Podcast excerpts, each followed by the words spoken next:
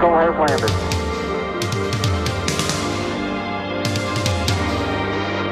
Schöner, größer.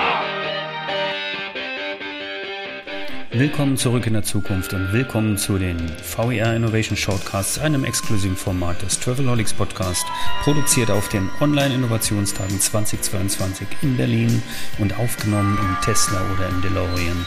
Mein Name ist Roman Borch und jetzt geht's los.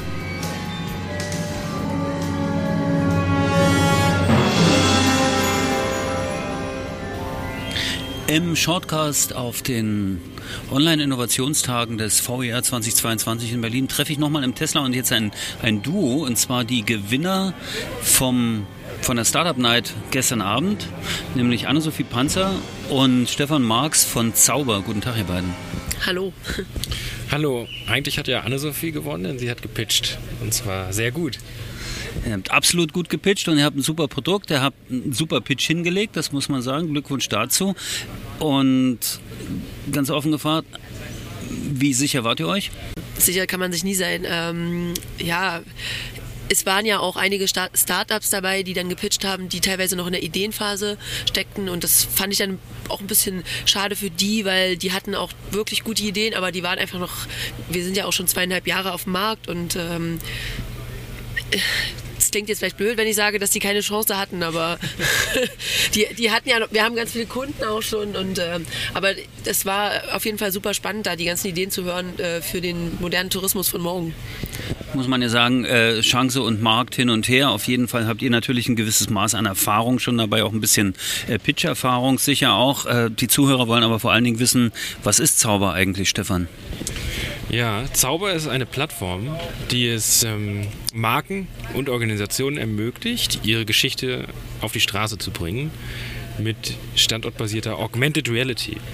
Und wir heißen eben Zauber mit AR hinten, ähm, wo das AR für Augmented Reality stehen, also erweiterte Realität.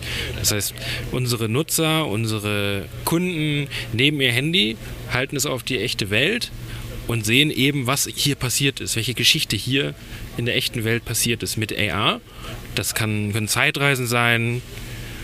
Wenn wir zum Beispiel mit Museen arbeiten, ne, reisen wir sehr gerne in die Vergangenheit. Anna-Sophie hat da ein Beispiel. Genau, also wir lieben es vor allen Dingen mit historischen Fotos auch zu arbeiten, weil nimm ein Foto und historisch ist, kann ein weiter Begriff sein. Also nimm ein Foto, was du an einem Ort auf, aufnimmst heute und komm drei Tage später wieder und platziert das Foto dahin und du kannst eine Geschichte erzählen. Und umso älter das Foto wird, umso spannender wird die Geschichte. Und ähm, wir haben auch ähm, einen KI-Entwickler und dann, wo den, der eine etwas baut, womit diese Fotos ganz schnell freigestellt werden können, äh, in Ebenen, in sogenannten 3D-Szenen platziert werden können. Und ähm, wir ermöglichen das quasi Leuten, sozusagen ihre Geschichten an einem bestimmten Ort zu erzählen, vorzugsweise mit historischen Fotos, Videos, 3D-Elementen, Texten.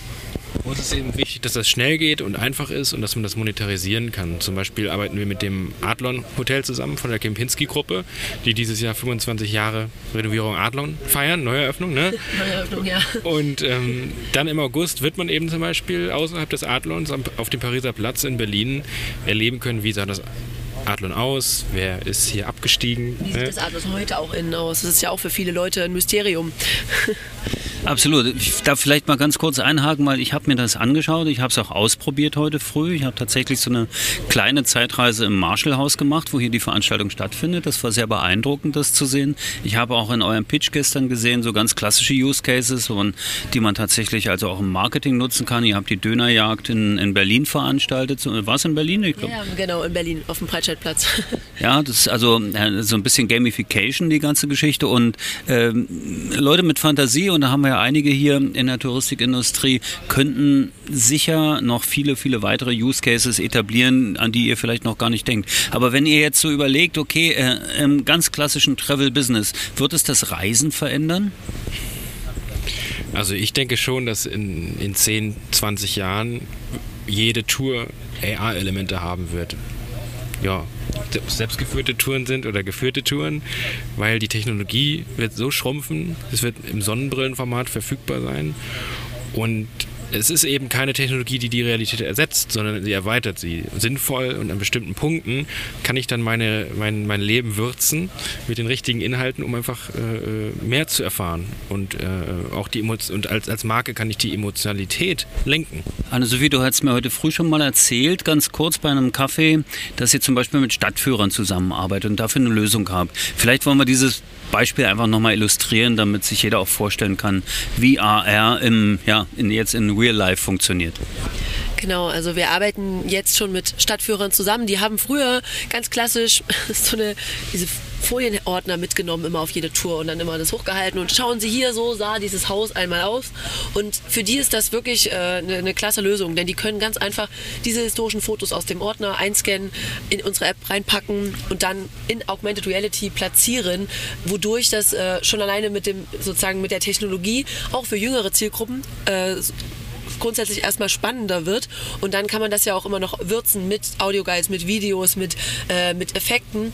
Und wir haben auch einen sogenannten Gruppenmodus ge äh, gebaut, wo man bis zu sieben iPads zusammenschalten kann. Und dann wird der Tourguide sozusagen, der ist der, äh, der Guide, der äh, bestimmt, welche Szene jetzt angeschaut wird. Und alle anderen können das Video, was dann da vorne platziert ist, oder das Foto, können das dann äh, zusammen erleben. Und jeder aus einer anderen Perspektive, wo er eben steht. Aber sie können es alle synchron anschauen auf die hundertstel Sekunde Sekunde genau. Es ist dann wie so ein Dolby Surround Effekt und ähm, ja, es ist im Prinzip eine, eine multimediale Experience, die sozusagen mit AR noch erweitert wird an einer bestimmten Location und sozusagen diese Immersion einfach äh, verstärkt, diesen Effekt, den man ja sowieso schon äh, als guter Tourguide immer versucht zu erreichen für jeden Gast, wenn man irgendwo eine Geschichte erzählt und die Technologie hilft einfach dabei. Das Ganze funktioniert als App. Ich kann äh, die, die, die Wahrnehmung aber auch perspektivisch über Glasses in irgendeiner Form, also Sonnenbrillen, Smart, Smart äh, Brillen in irgendeiner Form irgendwie, also Smart Glasses äh, äh, etablieren. Natürlich braucht man Content für die ganze Geschichte, damit das funktioniert. So wie ich das verstanden habe, kann ich aber als User, also als Benutzer eurer App auch selber meinen eigenen Content dort reinladen und so tatsächlich meine eigenen Erlebnisse schaffen oder meine, ja, meine Welten kreieren und andere mitnehmen? Genau. Also wir haben eine Pipeline gebaut, die ermöglicht es eben, Fotos und Videos hochzuladen. Und mit unserer KI werden die dann in 3D-Erfahrungen verwandelt. Das heißt, aus normalen, flachen Fotos, wie man sie kennt, machen wir eben immersive Experiences. Und dann gehst du eben an den Ort, wo du es hinplatzieren möchtest, speicherst es ab, bald geht es auch von zu Hause aus und äh, ja, kannst dann äh, die Tour rumschicken äh, an dein Publikum, das du vielleicht schon hast ja? oder an Brands, mit denen du zusammenarbeitest. Also ich könnte jetzt als User zum Beispiel faken, dass ich gerade den Mount Everest bestiegen habe, wenn ich das richtige Fotomaterial habe. naja, du könntest das faken. Die Frage ist natürlich, ähm, du, du, du, kannst es vorplatzieren in der App, aber um dann wirklich das Material zu erstellen, dass du, dass du sozusagen du und der Mount Everest und dann eventuell noch ein Foto von dir am Mount Everest äh, vorhanden sind, dann müsstest du wirklich hingehen. Weil darum geht es uns halt. Das ist ganz wichtig, äh, weshalb wir auch eben mit diesen historischen Fotos arbeiten, weil wir die Leute wirklich, wir wollen sie aus dem, äh, ich hänge an meinem Handy, ich hänge in der VR-Brille und ich sitze nur noch zu Hause in the comfort of my sofa, äh, ich, wir wollen die Leute raus auf die Straße bringen, gerade jetzt auch nach Corona. Wir wollen die Leute wieder zusammenbringen. Sie sollen gemeinsame, gemeinschaftliche Erlebnisse in Augmented Reality haben und ähm, ja, und sollen dort natürlich auch bestenfalls noch was lernen. Also wir arbeiten ja auch viel mit Museen und Gedenkstätten zusammen und ähm, die dort auch eine wertvolle Geschichte zu erzählen haben, die auch den jüngeren Generationen gerade, die sehr technologieaffin und auch Augmented Reality super spannend finden, Stichwort Pokémon Go, äh, denen da was beizubringen. Und das ist auch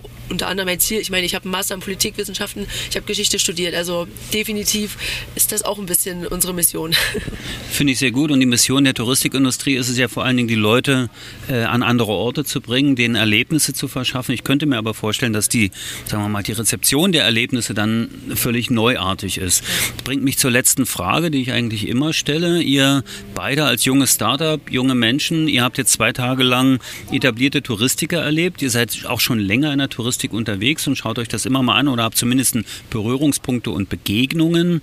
Äh, wo seht ihr eigentlich aktuell die größten Herausforderungen und größten Baustellen in der Reiseindustrie? Ja, also wir sind wirklich äh, Newcomer in der Reiseindustrie, weil äh, ich hatte davor eine äh, mehrere Jahre lang eine Virtual Reality Firma. Äh, fange immer äh, bei neuen Geschäftsideen auch sehr technisch anzuschauen, was ist technisch möglich am Markt. Ann-Sophie, du bist Historikerin. Genau, und äh, war als Journalistin unterwegs. Ähm, also wir, wir gucken quasi von außen drauf. Wir, also wir, wir haben gemerkt auf jeden Fall auf dieser Konferenz, dass von den Veranstaltern diese großen, wichtigen Themen an, aufgegriffen wurden. Ähm, Blockchain auf jeden Fall, jetzt gerade auch dieser letzte Vortrag, der war super spannend und ähm, es gibt da ja tolle Lösungen und neue äh, Ansätze und auch gestern bei den Startups, wo ja auch alles noch ein bisschen äh, einen Schritt weiter vorne ist in der Entstehung der Firma, äh, diese ganzen Ideen zur Nachhaltigkeit im, im, äh, im, Tourismus.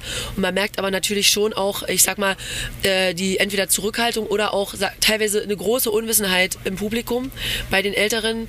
Ähm, ja, das ist halt einfach, das sind, äh, da, also das haben wir jetzt von außen so gesehen und das ähm, finden es klasse, dass das aber in der, in der Konferenz aufgegriffen wird und das ist eine, eine, eine, Chance, aber die muss auch unbedingt ergriffen werden. Ich glaube auch, also ich, ich glaube die, die, die Challenge und die Herausforderung besteht darin, einerseits neue Technologien zu verstehen und gegen neues Konsumverhalten abzuwägen, ja, der neuen Generation.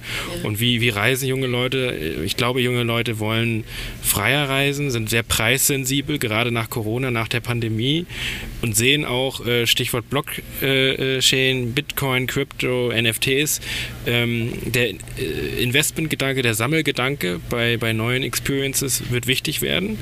Ähm, und ich glaube, wer da früh mitmacht, dann, äh, ja, der kann viel lernen.